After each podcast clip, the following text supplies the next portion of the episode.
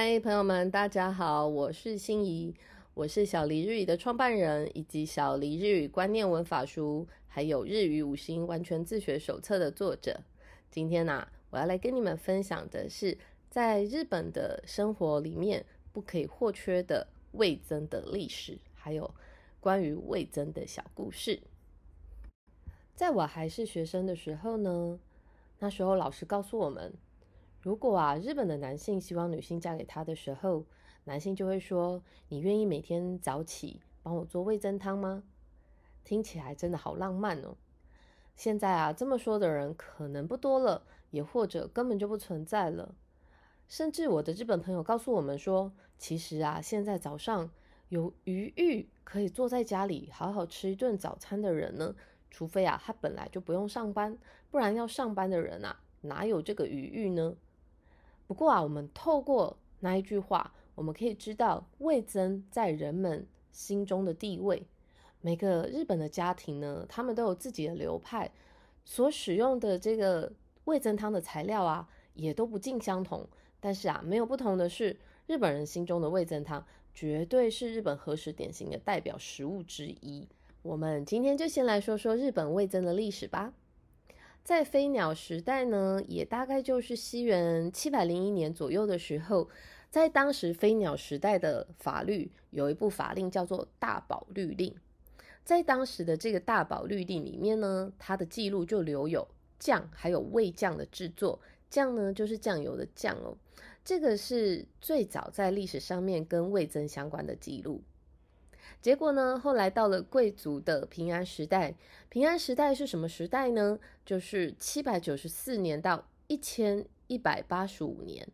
那时候的人们呢，就开始创造了味增的调味料。所以啊，我们可以知道，味增出现在日本已经有一千多年的时间了。当时朝廷的高级官员呢，他们每个月的俸禄之一就是味增。而且啊，吃味增的方式呢？不是只有烹调的时候才可以吃哦，他们呢甚至可以拿来沾东西吃，甚至还可以拿来作为药用。不过一般的庶民呢是吃不起的，只有贵族呢才可以专享当时候的味增。味增啊，在这个贵族的这个平安时代，都还是属于高级食材哦。后来呢，进到了镰仓时代，相信呢很多人都知道镰仓时代。镰仓时代呢，就是元赖朝所开创的幕府时代，在那个时候呢，就出现了味增汤的制作喽。所以啊，你可以知道，当时的镰仓时代是一千一百八十五年到一千三百三十三年，可以知道日本人喝味增汤竟然有这么长的历史了。当时的寺庙呢？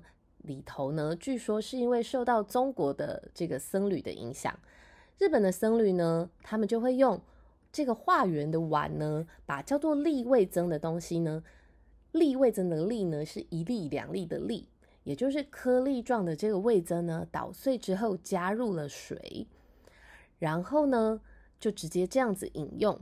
当时战争频仍的年代啊。武士的伙食呢，就是米饭加上味增，再加上主菜。不过到了镰仓时代啊，味增依然呢还是商人呐、武士啊，甚至这个僧侣等等特权阶级的食物哦，都还没有普及到一般人的家庭。后来呢，进到了室町时代，大概是一千三百三十六年到一千五百七十三年之间。当时的这个政府呢，奖励农作物的栽培，所以大豆的产量呢，就因此而大增喽。同时呢，也使得这个味增的产量就跟着增加了。终于啊，味增开始流传到平民百姓的家中。现今呢，我们吃到的各种味增的料理。据说都是诞生于士丁时代，而且啊，从士丁时代开始，人们呢也开始了自家酿造味增的习惯喽。到了战国时代呢。虽然战国时代呢，在历史上面呢，他们的这个说法，也就是这个战国时代的时间点是有一点点分歧的。大概一般来说呢，是一千四百六十七年的这个应人之乱为一个起点，然后到一千五百九十年的这个小田园之战为一个终点，是比较常用的这个时间点的说法。魏增呢，成为了能够左右战争胜败的一种东西哦。在当时的这个战国时代呢，因为充满了战争嘛，味增呢甚至是一个很重要的兵粮，提供了健康啊，还有这个营养的来源，这个是保持战斗力的必需品，所以被视为是很重要的物资。不过呢，在当时不知道如何运送腐败的这个发酵食品呢，是大家都很头痛的事情。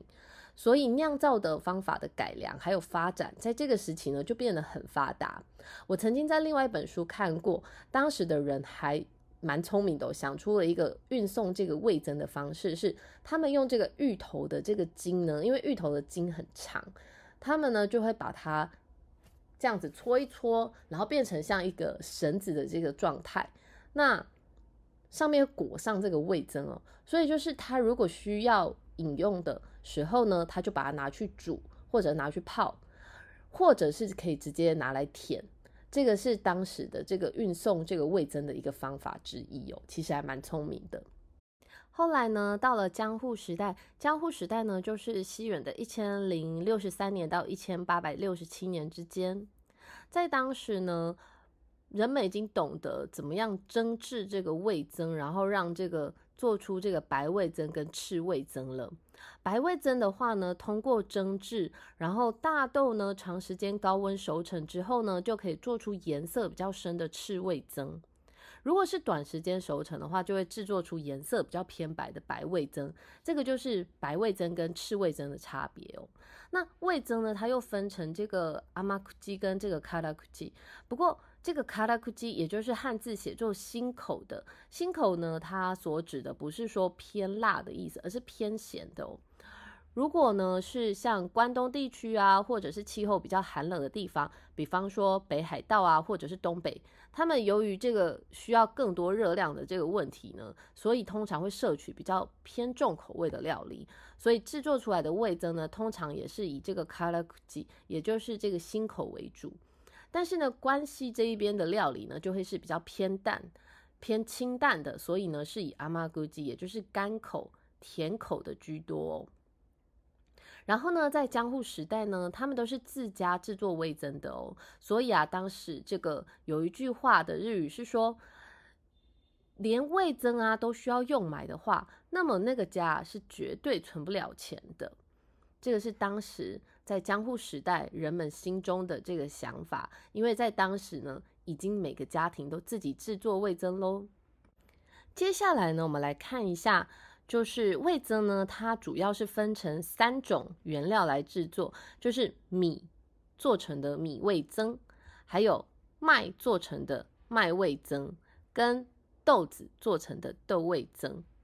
首先呢，米味增呢，就是以米的这个米曲来制作的，所以米的甜味呢会比较明显。像很知名的这个仙台味增啊，还有我最常最常购买的这个信州味增呢，它就是以米曲制作的。另外值得一提的就是这个仙台味增呢，据说是当年这个。丰臣秀吉他要出征这个朝鲜的时候，伊达正宗呢，他将他们家的这个味增带去，结果他们家的这个味增呢是唯一没有腐坏的，所以这个丰臣秀吉呢就称赞这个伊达正宗他们那边的这个仙台味增，然后说他们那边的味增是最好的。后来呢，伊达正宗呢他就请人来他所修建的这个 Goen Sokura。就是这个汉字写作预言未藏，也就是收藏这个收纳这个味增的地方呢，请人请专家来这里面制作，而且啊储备了大量的味增来充当军粮。所以呢，也因为这个原因呢，仙台的主流味增呢，主要是这个新口的这个赤味增为主哦。再来呢，另外是麦味增。制作麦味噌的地区呢，主要啊是集中在这个濑户内海，还有这个九州。其中呢，这个爱媛县呢 a h i m e k e n 的麦味噌呢，据说呢是以独特的麦香还有甘甜的口感闻名。我会说据说是因为我没有吃过麦味噌哦，而且在日本相当受到欢迎。用这个麦曲呢制作的这个麦味增呢，麦香的味道据说是非常明显的，而且这个味觉的层次上面就会比较丰富，所以可以适合用在这个凉拌或者是蘸酱。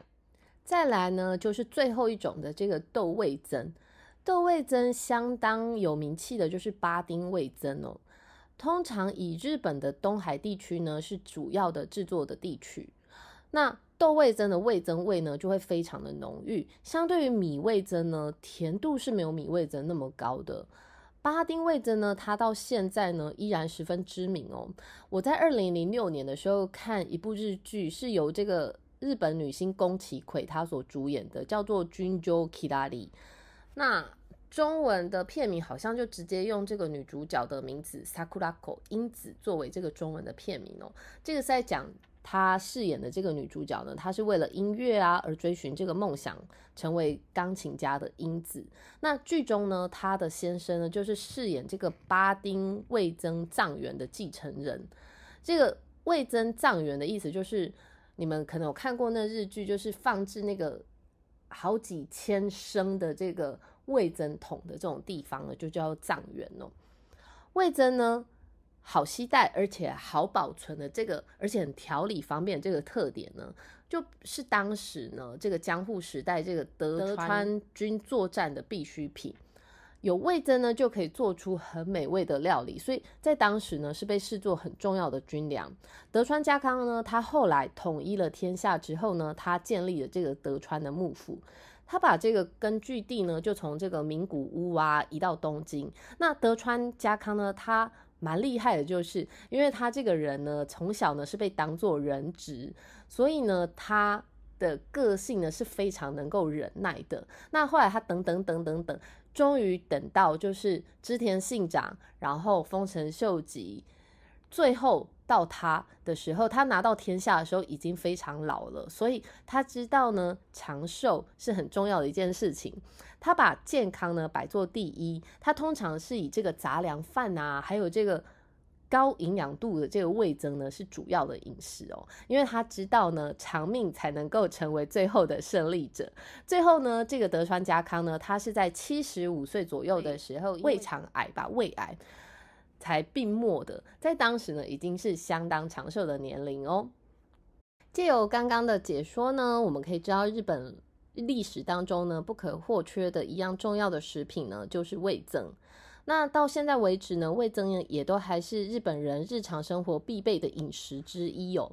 像我呢，个人也非常喜欢味增，有的时候呢，到很寒冷的地方去的时候，就会好想要喝一碗热热的味增汤。如果你是喜欢日本历史、日本的这个文化，还有日本的饮食的朋友们呢，欢迎追踪还有订阅 Podcast 频道“阅读日本”。我是心怡，非常感谢你们的收听，也感谢你们的下载。我们下次见。